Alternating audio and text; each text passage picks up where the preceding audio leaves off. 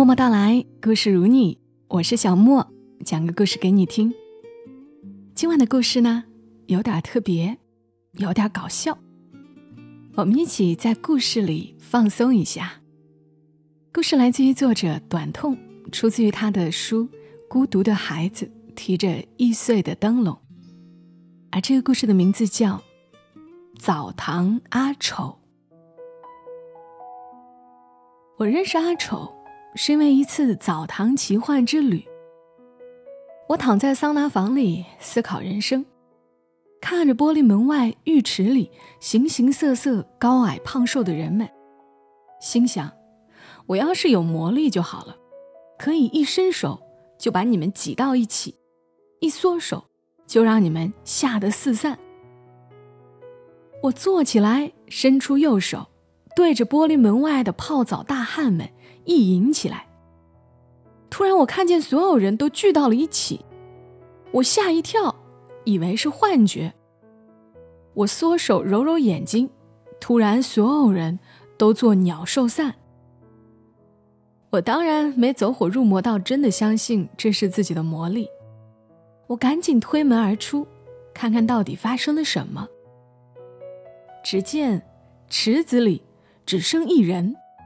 身边浮着一团不明漂浮物，此人眼神悠远，气定神闲，用毛巾包住漂浮物走了出来。他就是阿丑。那漂浮物，嗨，很久以后，阿丑跟我还原了当时的情景。当时阿丑进了浴池，水温刚好，神清气爽，突然。屁股一热，感觉要拉，但起身可能来不及了，心想，干脆拉池子里，反正浴室里灯光也暗，大家也不戴眼镜，反正时间晚了，池子里肯定不是第一波放的水，有点浑看不出来，拉完就走，死不认账。于是，一个定神，就马到功成。正当他浑身过瘾，打算溜之大吉的时候，所有人都看向他，而且都默默地朝他挤了过去。也就是我在桑拿房里一伸手后看到的情景。我问：“大家怎么会看向你呢？你是不是动静太大了？”他说：“狗屁！我拉的那么低调，可我怎么知道？”是是会飘起来的。于是事情搞清楚了，大家看到有东西浮起来，于是凑过去看看。灯光暗，看半天不明白。突然一个定睛，看明白了，是屎，立马散了。那天阿丑没能溜之大吉，也没能逃过一劫。浴室老板接到客人投诉，闻讯而来，一把。逮住阿丑，要他给个交代。阿丑说：“我没钱，你看着办吧。”浴室老板说：“我不差钱，你瞧着办吧。”阿丑说：“难不成要我洗池子？你这么大池子，这么些搓澡的、按摩的、打扫卫生的，也轮不到我啊。”浴室老板对搓澡的几个大汉使了个眼色。几个大汉带着一身的横标走了过来。老板说：“你们下班休息，给我看着他，直到他把浴池洗干净为止。”浴室老板人不错，每个淌过池子水的客人，不但不用付钱，还每人赔了五十。虽说我没进池子，但我也拿到了老板略带歉意的五十块。于是。我拿着这五十块，准备找地方吃烤串儿，两块钱一串儿，我一下子就买了五十串。这种横财得花，我奶奶说的。正当我吃的正香的时候，阿丑走了过来，他叼着烟，有点沮丧。我想，我得请他吃串儿，毕竟这钱没他也来不了。哥们儿，吃串不？我请，不要钱。来嘛！说完我就后悔了，我这话出口跟神经病似的。他想都没想就过来了。你请我吃串儿，随便吃。我顺口说：“嗯啊。”他又说：“带啤酒吗？”我心想：啤酒不行，喝起来没底儿。不带。好，老板，先给我来五十串，再给我一箱啤酒。我还没反应过来，他就已经喝起来了。看着他一脸忧郁的神情，我想一定是洗池子洗的，说不定还被几个搓澡大汉毒打了一顿呢。他突然拉我坐下，让我陪他一起喝。我说我不喝。他说没事儿，你请我烤串，我请你啤酒。我心想，也是，五十个烤串，一百块都花了，怎么也得喝点啤酒赚回来。妈蛋！早知道屎在水里会飘起来，我就不拉了。他边说边把烤串扫进嘴里，脸上留下一道油渍和孜然粉。我试探着问：“那几个搓澡的，没为难你吧？”“没有，发了几根烟，都是哥们儿。老板人也好，还说浴室有厕所，没拉过瘾可以去爽一下，只是耽误了些时间。”说到这儿，他递了根烟过来，我摆了摆手，示意不会。他放到自己嘴里，悲伤的点起了火。其实我不是不抽烟，只是不习惯抽陌生人的烟。很久以后，阿丑还会说起第一次发烟的情景。早就看出你小子会抽烟了，你跟我装，我还省烟了呢。他一手拿肉，一手拿烟。边吃边抽，简直香得要冒烟了。他说：“其实今天是要和一个姑娘告白的，约好了时间的，所以才去浴室洗澡，想干干净净的去见她。结果这下全耽误了。昨天抛硬币抛了五十来次，最终二十六比二十四，所以才鼓起勇气去约他的。那晚。”阿丑喝了很多酒，但始终没有醉态显露。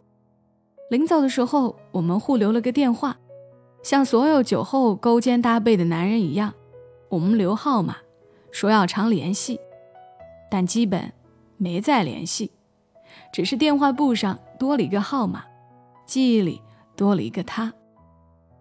直到一年后，我决定去成都旅游。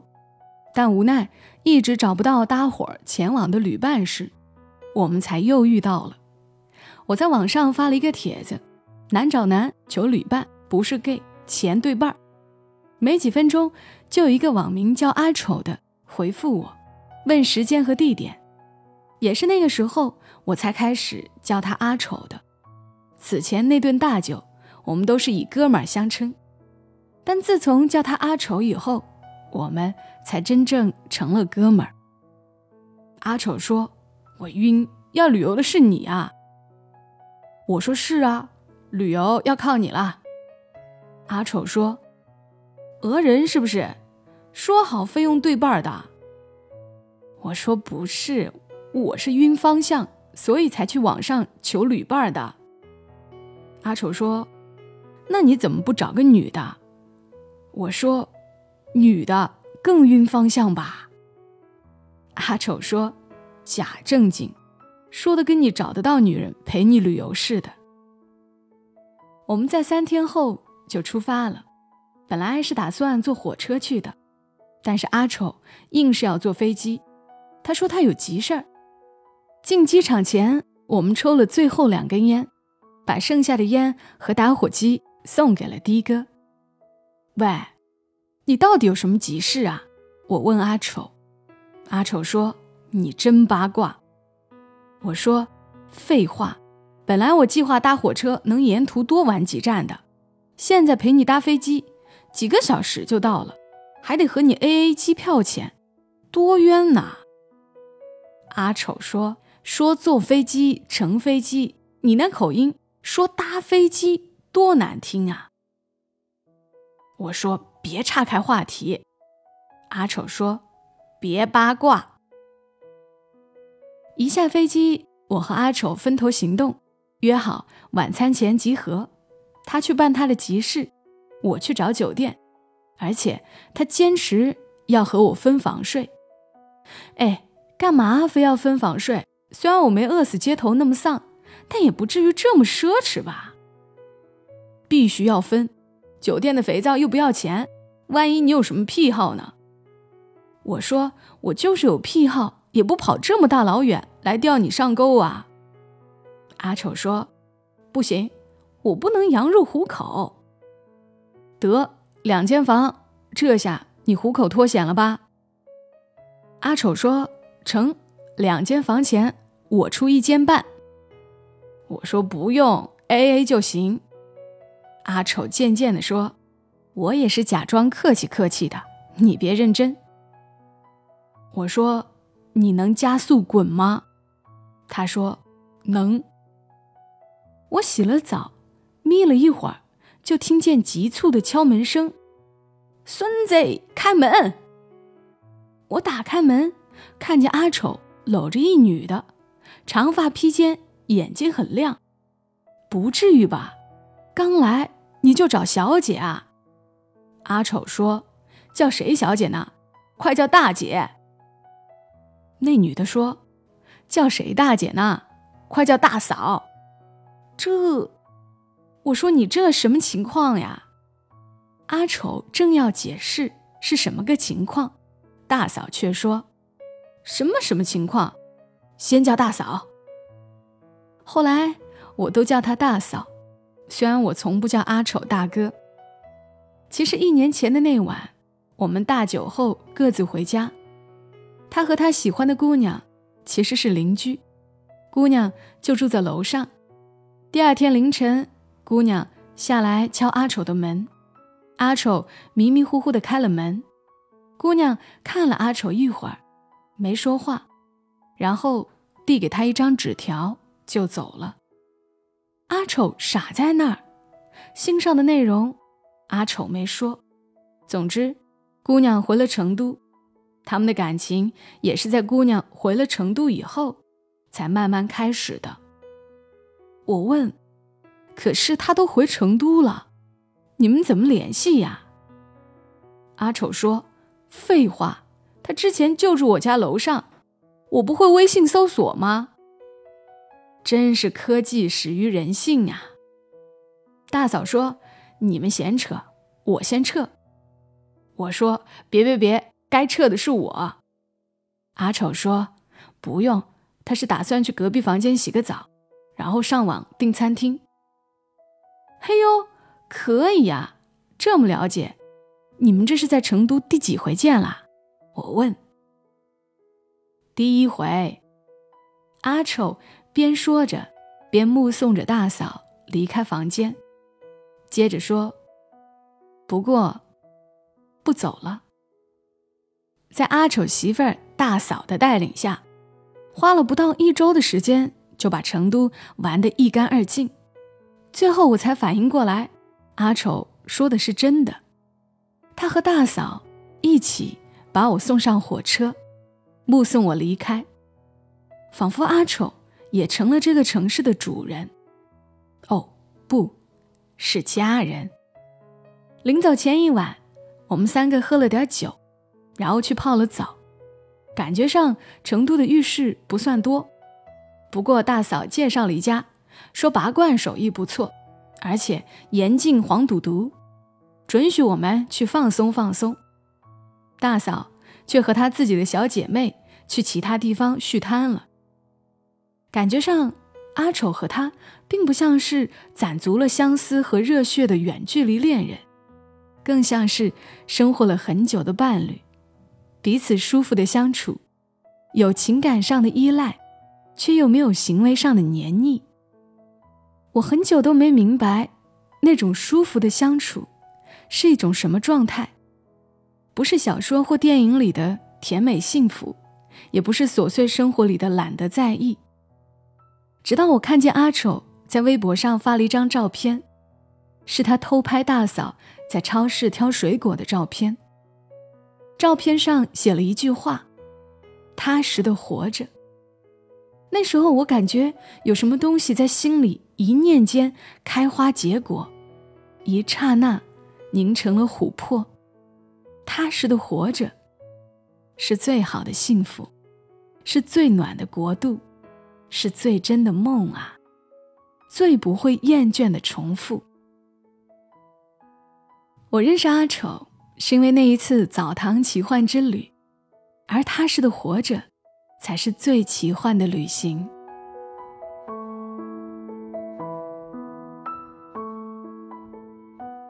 读完这个故事的时候，啊，我想起我自己，人嘛，难免会有些时候觉得疲惫，觉得活着好像也没有什么特别特别大的意思，就还挺累的。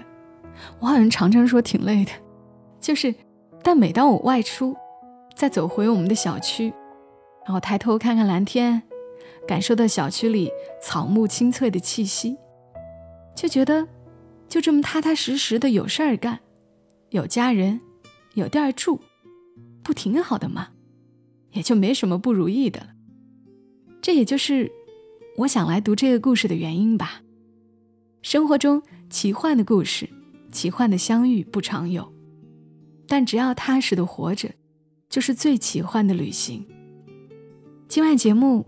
就陪伴大家到这儿，祝你今晚好梦。小莫在深圳，和你说晚安。